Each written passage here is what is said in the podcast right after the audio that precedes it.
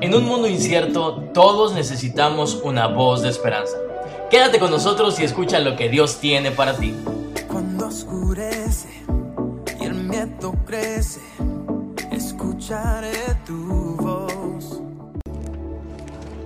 Primer libro de Samuel, capítulo 5. Y vamos a dar lectura a los siguientes versículos y vamos a ver la historia de la presencia de Dios o del arca del pacto siendo cautiva. Dice, cuando los filisteos capturaron el arca de Dios, la llevaron desde Ebenezer a Asdod. Y tomaron los filisteos el arca de Dios y la metieron en casa de Dagón, que era un ídolo. Dice, y después de que lo metieron en casa de Dagón, la pusieron junto a Dagón. Y cuando al día siguiente los de Asdod se levantaron de mañana, he aquí Dagón postrado en tierra delante del arca de Jehová. Y tomaron a Dagón y lo volvieron en su lugar. Y volviéndose a levantar la mañana siguiente del día, he aquí que Dagón había caído postrado en tierra delante del arca de Jehová. Y la cabeza de Dagón y las dos palmas de sus manos estaban cortadas sobre el umbral, habiéndole quedado a Dagón el tronco solamente. Por esta causa los sacerdotes de Dagón y todos los que entran en el templo de Dagón no pisan el umbral de Dagón en Asdod hasta hoy y se agravó la mano de Jehová sobre los de Asdod y los destruyó y los hirió con tumores en Asdod y en todo su territorio. Y viendo esto los de Asdod dijeron, no quede entre nosotros el arca de Dios de Israel, porque su mano es dura contra nosotros y sobre nuestro Dios Dagón. Convocaron pues a todos los príncipes de los filisteos y les dijeron, ¿qué haremos con el arca de Dios de Israel? Ellos respondieron, pásense el arca de Dios de Israel a Gat y pasaron el arca de Dios a Israel, el arca del Dios de Israel. Y aconteció que cuando la habían pasado, la mano de Jehová estuvo contra la ciudad y con gran quebrantamiento y afligió a los hombres de aquella ciudad desde el chico hasta el más grande, y se llenaron de tumores. Entonces enviaron el arca de Dios a Ecrón, y cuando el arca de Dios vino a Ecrón y a los ecronitas se dieron voces diciendo, han pasado a nosotros el arca de Dios de Israel para matarnos a nosotros y a nuestro pueblo. Y enviaron y lo reunieron a todos los príncipes de los filisteos, diciendo, enviad el arca de Dios de Israel y vuélvanse a su lugar, y no nos mate a nosotros ni a nuestro pueblo, porque había consternación de muerte en toda la ciudad. Y la mano de Dios se había grabado ahí. Y los que no, y los que no morían eran heridos con tumores o de, y del clamor de la ciudad subía al cielo. Hasta ahí vamos a leer. En esta mañana le he puesto por título al mensaje Respeto por la gloria. Respeto por la gloria. La palabra de Dios nos enseña que en este capítulo la presencia de Dios había sido cautiva, se la habían llevado como si fuera una prisionera los filisteos. Se la habían apoderado de ella y a ellos se les hizo fácil, Dagón era un dios o era una estatua que tenían, y se les hizo fácil meterla en el mismo templo donde estaba Dagón, del cual estos adoraban. Yo quiero decirle en el primer punto de este mensaje que la presencia de Dios y su gloria no se comparte con nada y tampoco con nadie. Dice la Biblia que cuando meten el arca de Dios que representa la presencia de Dios dentro del mismo templo de Dagón, al día siguiente cuando entran los sacerdotes al templo se dan cuenta de que Dagón está tirado y postrado delante de la presencia de Dios. Dice la Biblia que lo levantaron de regreso y dijeron, ah caray, se cayó, tembló la tierra o algo pasó, alguien lo tumbó, no sé. Pero al día siguiente se dan cuenta de que Dagón sigue estando postrado, pero ya no tiene cabeza y ya no tiene manos, ya no tiene brazos. Y se asustaron y hasta el día de hoy dice la escritura que ya no se volvieron a meter ahí, porque se dieron cuenta que el Dios de Israel les era afrenta. Y es que la presencia de Dios, la gloria de Dios no se comparte con nada ni tampoco con nadie. Dice la Biblia que Lucifer en aquel tiempo de la eternidad intentó sentarse en el mismo trono de Dios y fue desechado. Ahora, la situación de, Satanás o de Lucifer es que a Satanás no le dieron una oportunidad de poderse arrepentir. Satanás fue destituido de la gloria de Dios, pero no tiene capacidad de arrepentimiento, ni tampoco los ángeles. Aunque los ángeles y también el mismo Satanás tienen voluntad, no se pueden arrepentir. Dice la Biblia porque no les dio la oportunidad, según Hebreos 2.16 dice, porque ciertamente no socorrió a los ángeles, sino que socorrió a la descendencia de Abraham. ¿Sabe por qué Satanás lo odia a usted? Porque usted también pecó, pero Dios sí le dio la oportunidad de arrepentirse. A él no. Y es por eso que usted lee el segundo capítulo de los Hebreos y menciona hasta el Salmo 8 donde dice que es el hombre para que tengas de él memoria y el Hijo del Hombre para que le visites. Le has hecho poco menor que los ángeles y empieza a dar la, posición jerárquica que tiene el hombre dentro del reino de Dios y dice, por él sí mandaste a su Hijo. Por ellos sí mandaste al Hijo morir por todos ellos, pero por Satanás y los demonios no. Dice la Biblia que Lucifer fue desterrado y meten a la presencia de Dios al templo de Dagón, donde hay idolatría, donde hay pecado, donde hay inmoralidad. Y dice la Biblia que la presencia de Dios fue la que se mantuvo todavía en ese lugar y la presencia de Dagón fue la que se tuvo que postrar. Es que Dios no comparte su gloria con nadie. La santidad no puede llevar la idolatría, la santidad no puede llevar pecado, no puede llevar inmoralidad. La santidad de Dios es total y es soberana. Cuando nosotros entendemos el principio de santidad y el principio de gloria están íntimamente relacionados, algunos dicen que es la misma palabra, la palabra kadosh, que significa un resplandor como de un foco que usted incandescentemente no lo puede ver en su totalidad porque alumbra tanto. Eh, Francisco La Cueva, que es uno de los teólogos de nuestro tiempo, dice que Dios es inminentemente santo sin vacilación alguna de dejar de serlo significa que Dios no tiene sombra de variación y nunca le ha pasado por la mente dejar de ser santo, que Dios no cambia. Otros dicen que es un atributo de Dios, pero la mayoría afirma que es el estado natural en el cual Dios existe, Dios es, Dios es santo. Y es que la presencia de Dios no se puede compartir con la idolatría, con el pecado, y es por eso que a veces batallamos para que la presencia de Dios venga a morar en nuestra vida con tanta plenitud, porque aún hay un dagón dentro de nosotros, aún hay idolatría, aún hay pecado, todavía hay inmoralidad y es por eso que la presencia de Dios no puede tomar el control muchas veces porque está llena de pecado. Segunda cosa, no solamente la presencia de Dios ni la gloria de Dios se puede compartir con nada ni con nadie, sino que estos lo metieron en un lugar, en un cuarto, en un templo. La presencia de Dios no puede ni debe esconderse. A veces pensamos que la presencia de Dios está solamente limitada a un templo como el de nosotros. Ellos pensaban que la tenían asegurada, que la tenían cautiva y que la tenían limitada, pero la presencia de Dios ni se puede cautivar, ni se puede limitar, ni se puede asegurar. La presencia de Dios, el Espíritu Santo de Dios no se puede detener y viene a mi mente el hecho de cuando Pedro está con Cornelio y está predicando y el Espíritu Santo de Dios viene y bautiza a todo aquel que lo está oyendo. Y dice Pedro, esto es como un río, yo no lo puedo detener. ¿Y qué nos hace pensar que podremos detener la presencia de Dios en un solo cuarto? Y es que la luz no se puede esconder, dice la palabra de Dios, que la luz del Evangelio no se puede poner debajo de la almesa, no se puede poner debajo del almud. Una ciudad en una colina no se puede esconder. Es imposible pasar cerca de una gran metrópoli alumbrada por la noche, por las lámparas incandescentes e ignorarla. Esta ciudad, una ciudad llena de gloria, una iglesia llena de gloria, difícilmente se puede esconder. Una iglesia llena del poder de Dios no puede esconder la gloria que Dios ha derramado sobre ella. Dice la Biblia que la gloria de Dios hace resplandecer. Moisés cuando vio a, cuando vio a Dios, que lo vio cara a cara, dice la Biblia que su rostro resplandecía tanto que se tuvo que poner un trapo, se tuvo que poner un velo para que la, la gloria que salía del rostro del mismo Moisés no encandilara a la gente. No lo podían ver a los ojos. Y es que la gloria no se puede esconder. Es muy difícil esconder lo que Dios está haciendo. Cristo mismo dice la Biblia, Juan dice, y vimos su gloria como el unigénito del Padre. Era imposible ver a Jesús y no ver la gloria que venía con él. Y es que el poder de Dios se hace inminente en todos aquellos que hacen morar la presencia de Dios en ellos. Dice la Biblia que la presencia de Dios no se puede esconder ni se puede limitar. Viene a mi mente la historia cuando Jesús llega al valle de Gadara, a la región de Gadara, donde está el endemoniado Gadareno. Se baja de la barca y tan, pronto pone un pie en la arena de Gadara, viene un endemoniado. Y viene y se le hinca le dice que tienes con nosotros, has venido a través del tiempo, nos quieres atormentar. ¿Sabe? Vamos a ponerle pausa a esa historia y vamos a regresarnos a aquel momento donde la zarza está ardiendo y se encuentra también ahí Moisés.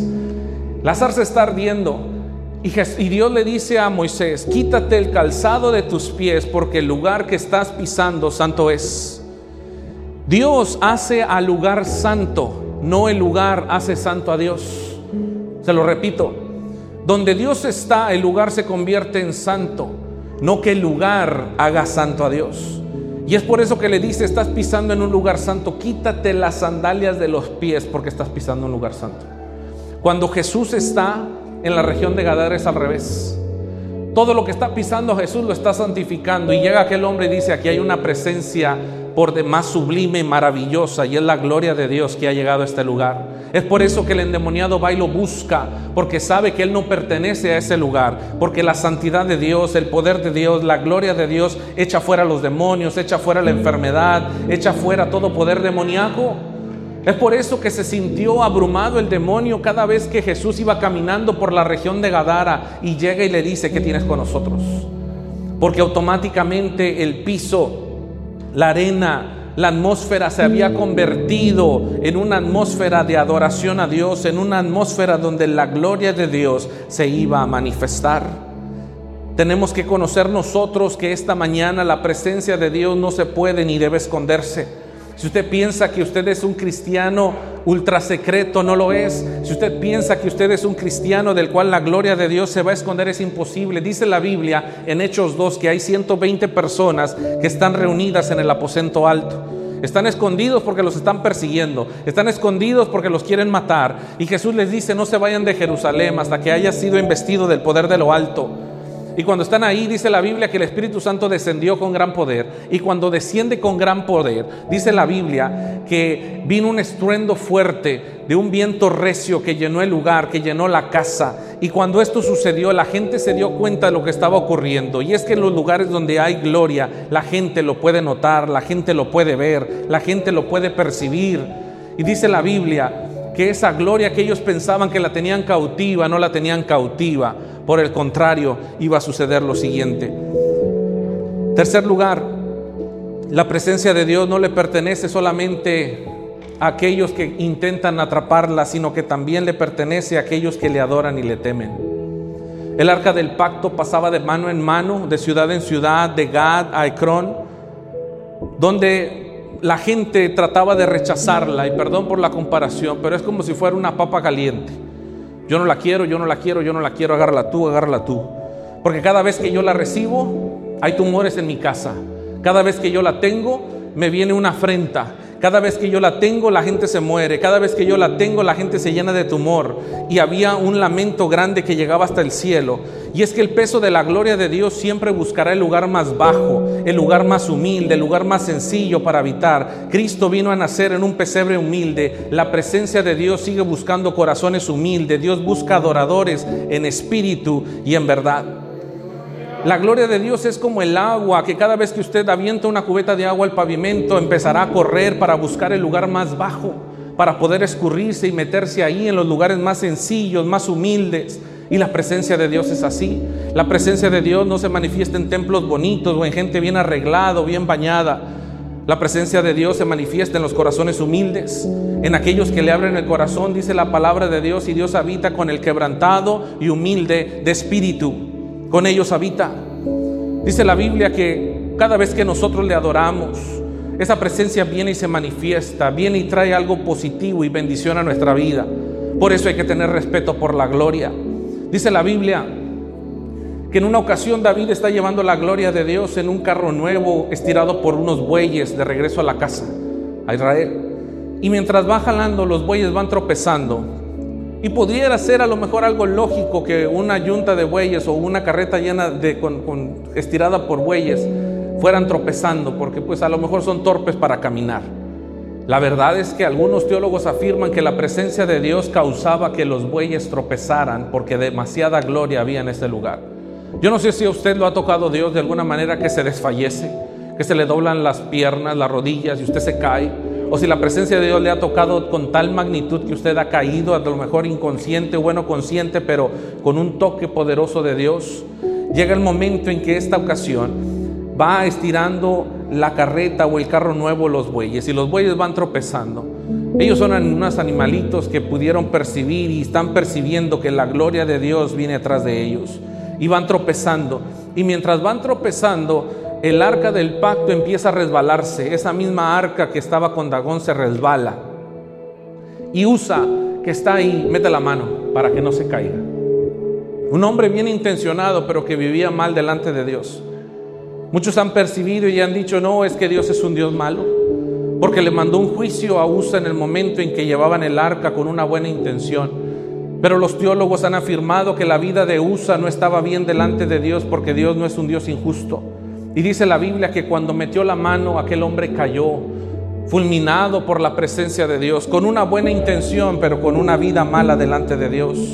Y es que muchas veces nuestras iglesias están llenas de personas con buenas intenciones, pero mal delante de Dios. Y dice la Biblia que cayó fulminado. Y ahora la fiesta que llevaba David se terminó en un funeral. Y David está preocupado porque sabe que hay que tenerle respeto a la gloria de Dios, que no es cualquier cosa, que así como te puede bendecir, te puede maldecir. Y dice la Biblia que buscaron a Obededom, Geteo, que era también filisteo, y le tocaron la puerta ahí cerca y le dijeron, Obededom, dice el rey que le guardes tantito esta caja que contiene la presencia de Dios. Era una caja grande. Es que veníamos del camino, pero uno se le ocurrió meter la mano y se murió. Cualquiera diría, yo no quiero esa caja aquí, me va a matar, me va a maldecir. Pero Obededom tenía algún conocimiento muy vago de la presencia de Dios, porque había escuchado que el pueblo de Israel la cargaba y la cargaba con delicadeza y la llevaba a las batallas y les daba la victoria. Él sabía que cuando la presencia de Dios estaba en el pueblo, eran capaces los enemigos de huir y dejarlos en paz. Él sabía que la presencia de Dios le daba una cobertura especial a Israel y cuando le dijeron que si la podía guardar en su casa, dijo que sí. Y cuando la recibe, la Biblia no dice más, pero podemos deducir que honró también a esa presencia. Que los hijos, que los nietos, que todo lo que tenía tuvo que honrar a la presencia de Dios mientras estaba en su casa. Porque a los tres meses le llega la noticia al rey. Y el rey esperaba una mala noticia cuando le dicen, te traemos noticias del arca del pacto que dejaste en casa de Obededom. David tal vez con un semblante triste diría, ya me imagino, se murieron todos. Porque así estaba. En cada aldea de los filisteos que llegaba la presencia de Dios, la gente se moría o se llenaba de tumores, hasta que llegó a casa de Obededón Geteo, el cual honró la presencia de Dios. Y dice la Biblia que bendijo todo lo que este hombre tenía en tres meses. La gente se empezó a dar cuenta de que había gloria en la casa de Obededón que todo lo que hacía se le multiplicaba y le prosperaba. Se dio cuenta que el secreto estaba, mientras yo honre a la presencia de Dios, ella me bendice a mí. Mientras yo respeto la gloria de Dios, la bendición de Dios viene sobre mi casa. Qué tremendo. Dios le da una promesa a Abraham y le dice, todo el que te bendiga, yo lo bendigo, y todo el que te maldiga, yo lo maldigo. La presencia de Dios tiene el mismo significado.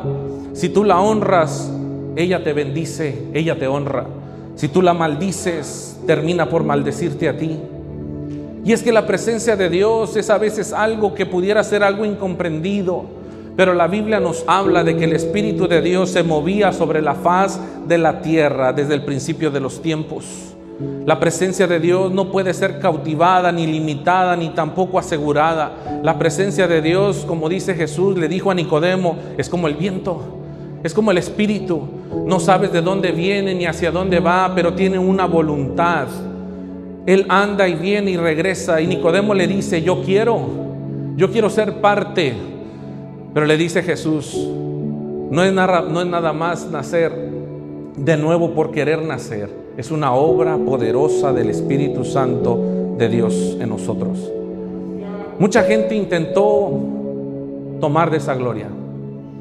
Dice la Biblia que en aquel tiempo cuando Pablo predicaba y expulsaba demonios, había dos exorcistas ambulantes que oraban por endemoniados y liberaban gente. Y dice la Biblia que cuando eso sucede, se le ocurre a estos dos personas decirle al endemoniado, queremos que te vayas en el nombre de Jesús, el que predica Pablo. Y le dicen el endemoniado, conocemos a Jesús, Conocemos también a Pablo, pero ¿quién tú eres para poder decir que la gloria y el poder de Dios está contigo? Y dice la Biblia que aquellos tuvieron que correr avergonzados y golpeados porque Dios no pudo respaldar con la vida que llevaban el milagro que tanto estaban pidiendo. Y es que la presencia de Dios es así. Cuando uno tiene el respeto por la gloria de Dios, cuando uno la honra, cuando uno la bendice, cuando uno la anhela, cuando uno sabe que Dios está por encima de todas las cosas, la honra y la bendición de Dios viene a nosotros. Hermano, algunos de nosotros a veces la hemos ignorado, a veces la hemos pasado por alto, como a lo mejor no la vemos, como a lo mejor en ocasiones no se siente, pero la presencia de Dios tiene que ser honrada y tiene que ser respetada. A veces allá afuera la gente se preguntan, bueno, en esta iglesia ¿quién adora? Nunca he visto una imagen, tal vez la cruz no la tenemos, pero igual nosotros adoramos al Jesús de la cruz, no a la cruz. Y la gente se pregunta, ¿y esos cristianos a quién adoran, a quién ven, a quién veneran? ¿A quién le besan la mano? ¿Sí? Yo no sé si usted se acuerde, pero a los tíos en aquel tiempo se le besaba la mano a la abuelita, al tío. Yo tenía una tía que me decía, béseme la mano y, y deme respeto, me acuerdo. Y le daba la mano y le besaba la Me daba la mano y le besaba la mano yo. Y era una señal de respeto. Y uno sabía que la tía era la tía, ¿sí? Y por eso uno la respetaba como tal. La Biblia nos menciona que la presencia de Dios también es digna de respeto, es digno de honra. La presencia de Dios puede bendecir como puede maldecir. Dice la Biblia que en aquellos tiempos las aldeas tenían que pasársela de lado a lado porque no la querían. Lo que a veces pensaban que era para ellos bendición, en realidad no había honra y recibían maldición. Y traía dolor y traía rechazo. Yo le quiero decir en esta mañana que muchos de nosotros necesitamos atesorar la presencia de Dios en nuestra vida. Allá atrás en la casa tenemos un árbol, que es uno de los árboles, pues no sé qué, nombre tenga el árbol, no sé qué marca será, ya estaba ahí cuando llegamos. Yo lo veo muy corrioso el árbol, muy raro, feo, con mucha, eh, ¿cómo se llama? Eh, encanto. Pero en ese árbol me di cuenta que hace tiempo llegaron unas palomas a hacer un nido. Y cada que yo paso hacia atrás, hacia el cuarto que tenemos ahí un storage, me doy cuenta que cada vez que paso por debajo del árbol, las palomas se asustan y se van. Son cuatro o seis palomas, no sé cuántas serán, se van. Y a mí me da mucha tristeza cada vez que paso porque yo no quisiera perturbarlas y parece que están medio dormidas, medias soñolientas. Y yo paso caminando entre las hojas y el zacate y se asustan y se van. Y yo me siento mal porque digo, ay, pobrecitas las desperté, ¿verdad? Y se fueron.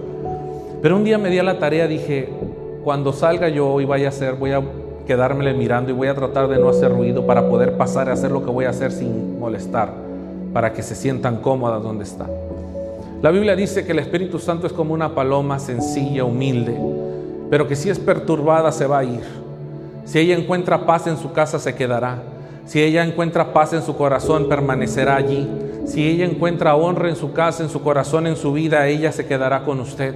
Pero si usted la perturba con sus idas, con sus regresos, con sus, tabó, con sus labores, con sus, con sus afanes, con sus preocupaciones de ir y venir y olvidarse de ella, ella se irá. Qué tremendo es que Dios nos habla. La presencia de Dios es una presencia sublime, es una presencia única, es una presencia maravillosa, es una presencia dócil.